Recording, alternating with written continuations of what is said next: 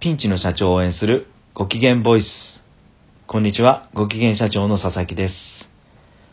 挫折はでっかい宝物。今日はこんなテーマでお話したいと思います。え2ヶ月ほど前に、えーとある方の紹介で、うん20代後半の方と出会いました。実はその出会いが非常に印象的だったので、今日はその話をしたいと思います。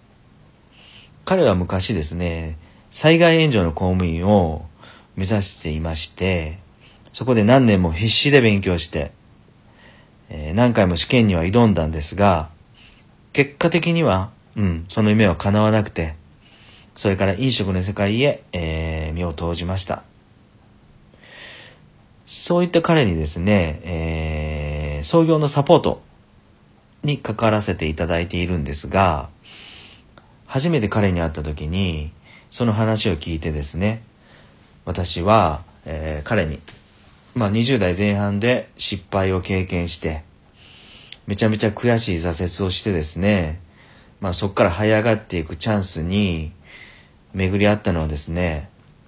まあまあ超ラッキーだよな、と。うん。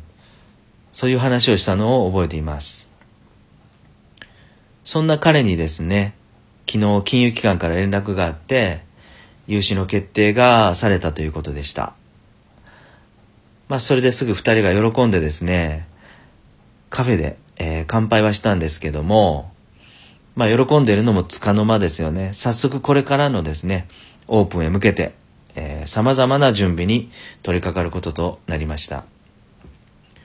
まあ彼の人柄のせいでしょうね。えーいろんなご縁とタイミングが今回重なって、めちゃめちゃ素晴らしい環境でですね、えーお店をオープンすることができるんですが、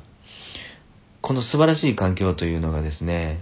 都心から50キロ以上離れてて、まあ周りにはですね、山と田んぼ、そして川しかない場所で、まあいわゆる超田舎ですよね。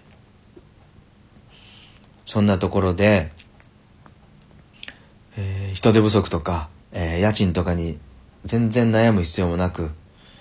自分のペースでしっかり利益を上げていく、うん、そんなビジネスモデルを展開しようとしています。